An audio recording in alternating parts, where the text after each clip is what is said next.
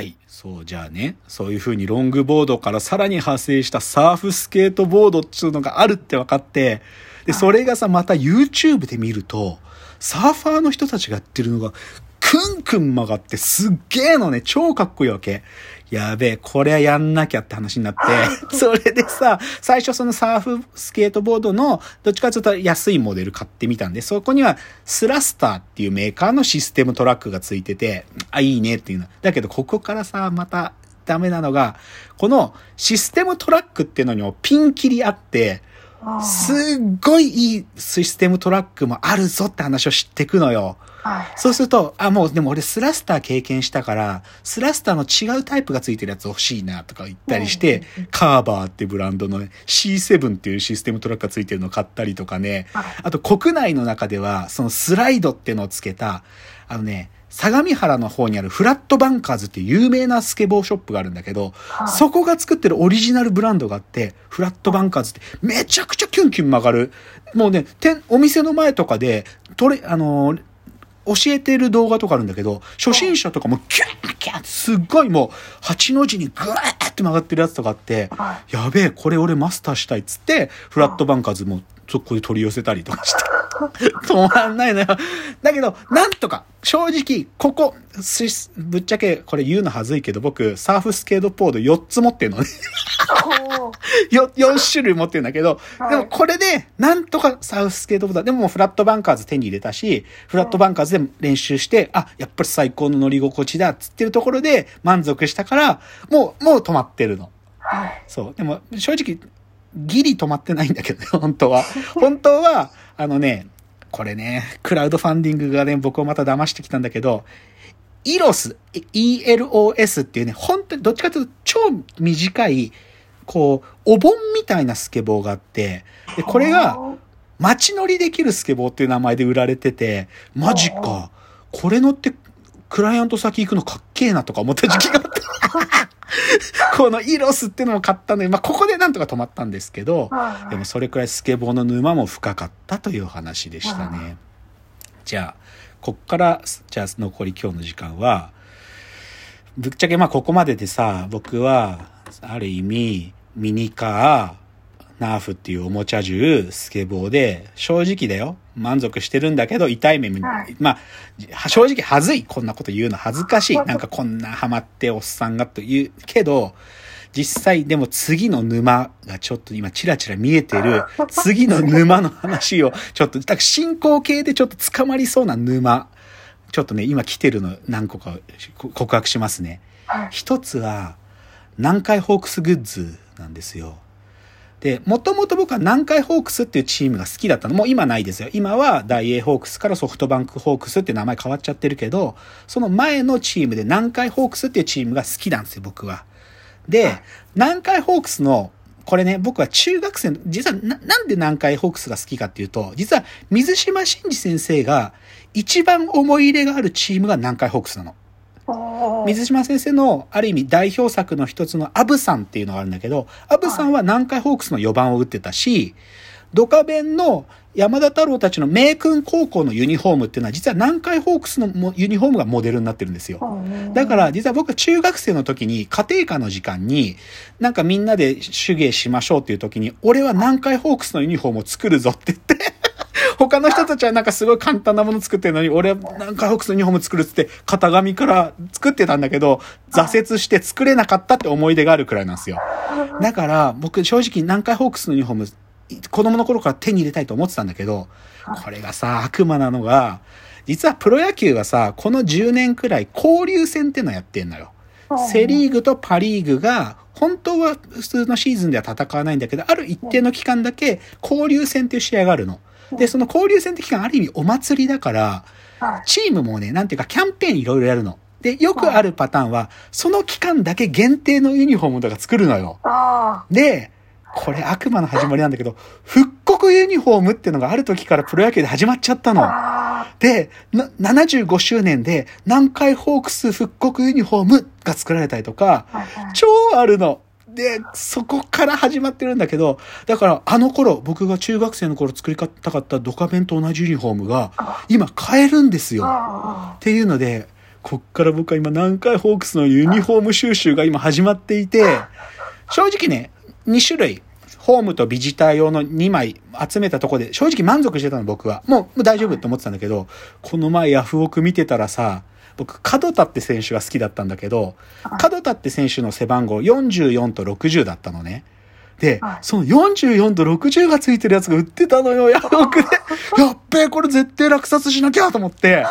しかもね、この人多分すっごいシャレ聞いてるんだと思うんだけど、44って書いてあって、上に名前が入ってんだけど、門田って入ってるんじゃなくてね、ひろみって入ってたの。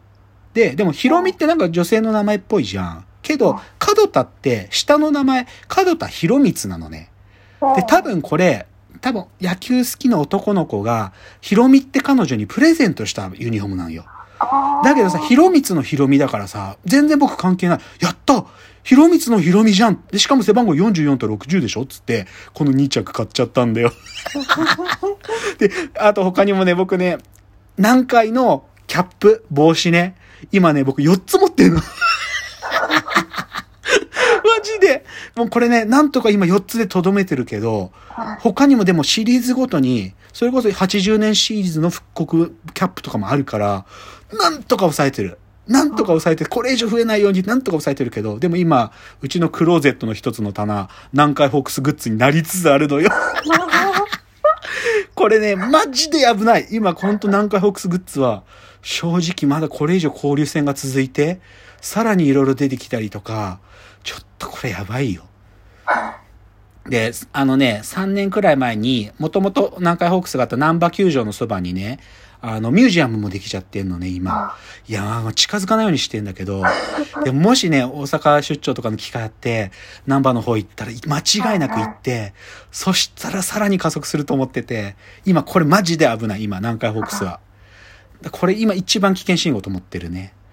で、あとは、こっから先はまだ全く手つけてないけど、今やり始めようかなと思ってることで、だけど気をつけなきゃって思ってるやつ2つ紹介したい。一つがね、自転車。ロードレーサー。ロードレーサー。あの、こう、いや、あれね、長い距離走る自転車。まあ、ツール・ド・フランスとかオリンピックの自転車競技見てより気持ち加速してんだけど、今僕ロードレースー始めようとしてんの。なんか、これ、ちょっとランニングももうしば、もう結構もうやり尽くしたから、だけど、自転車自分に向いてるかもなって正直言って思ってる。で、ロードレーサー買って、山とか登っ、さ、あの、や、やってみたいなって思ってんのね。けど自転車はさ、マジで付属品もたくさんあるし、それこそ流行ってるから、今グッズも超出てるのね。ユニフォームもいろいろな種類あってかっこいいし、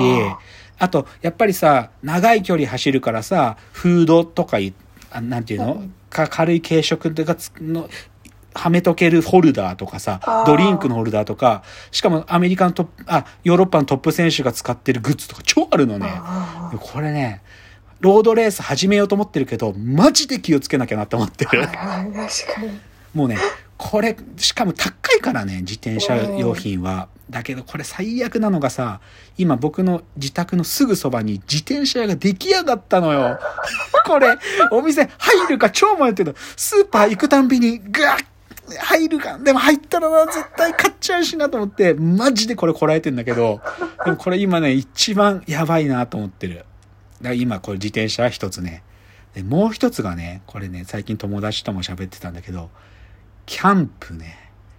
いや、もうマジでやばい。今、キャンプは、いや、僕ぶっちゃけ車はもう売っちゃったから、車持ってないし、だからカーシェアリングでしか乗ってないんだけどさ、最近カーシェアのサブスクみたいなのでさ、キャンプの、キャンプ用の SUV の車とかも出てんのよ。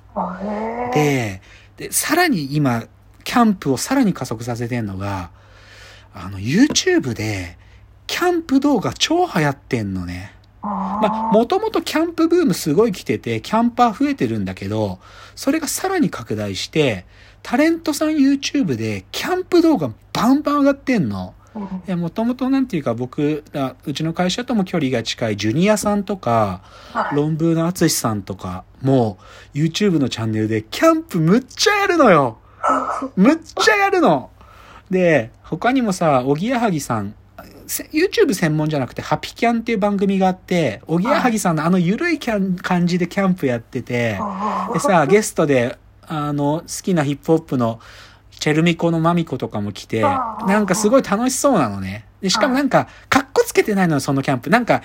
ちょっと嫌なのは、こうさ、生きった若者たちがやるキャンプもあるの。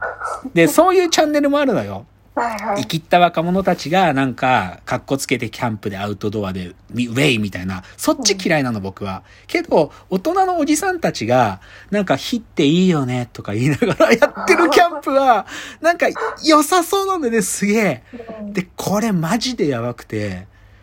これマジ、それこそキャンプ YouTube チャンネルとかで、死ぬほどキャンプ用品売ってんの。はい。で、一番やばいのがね、ジュニアさんの、あのー後輩芸人で、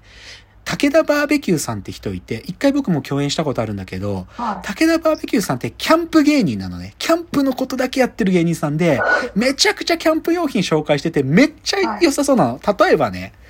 ホットサンド作れるのあるじゃん、フライパン。ああ、はい。でさ、でもホットサンドってさ、2枚のパン使うの普通じゃん。しはい。なんか、フライパンのやつもさ、正方形になっててさ、パン敷いて、具乗せて、もう1枚のパン重ねて、ギューって押しつぶすじゃん。はい。つまりパン2枚食わなきゃいけないじゃん。けど、それだとちょっと食べ過ぎだなっていう人のために、1枚のパンで作れるホットサンドフライパンとかがあるとか紹介してんだよ。よでさ、むっちゃいいなとかってジュニアさんが言ってんの？さあ、僕もさ、え、マジか？こんなホットサンド作れるのあんの？欲しいとかなってて、マジでやばいのは武田バーベキューさんの YouTube マジでやばくて、もう、なんか、見て、見ても正直その料理作るためだけのキャンプグッズとかあるんだけど、ああ、これやばいな。もうね、つくづく思うよね。だから今ね、ロードレーサーとキャンプ、これは何としても避けなきゃいけないと思ってますって話です。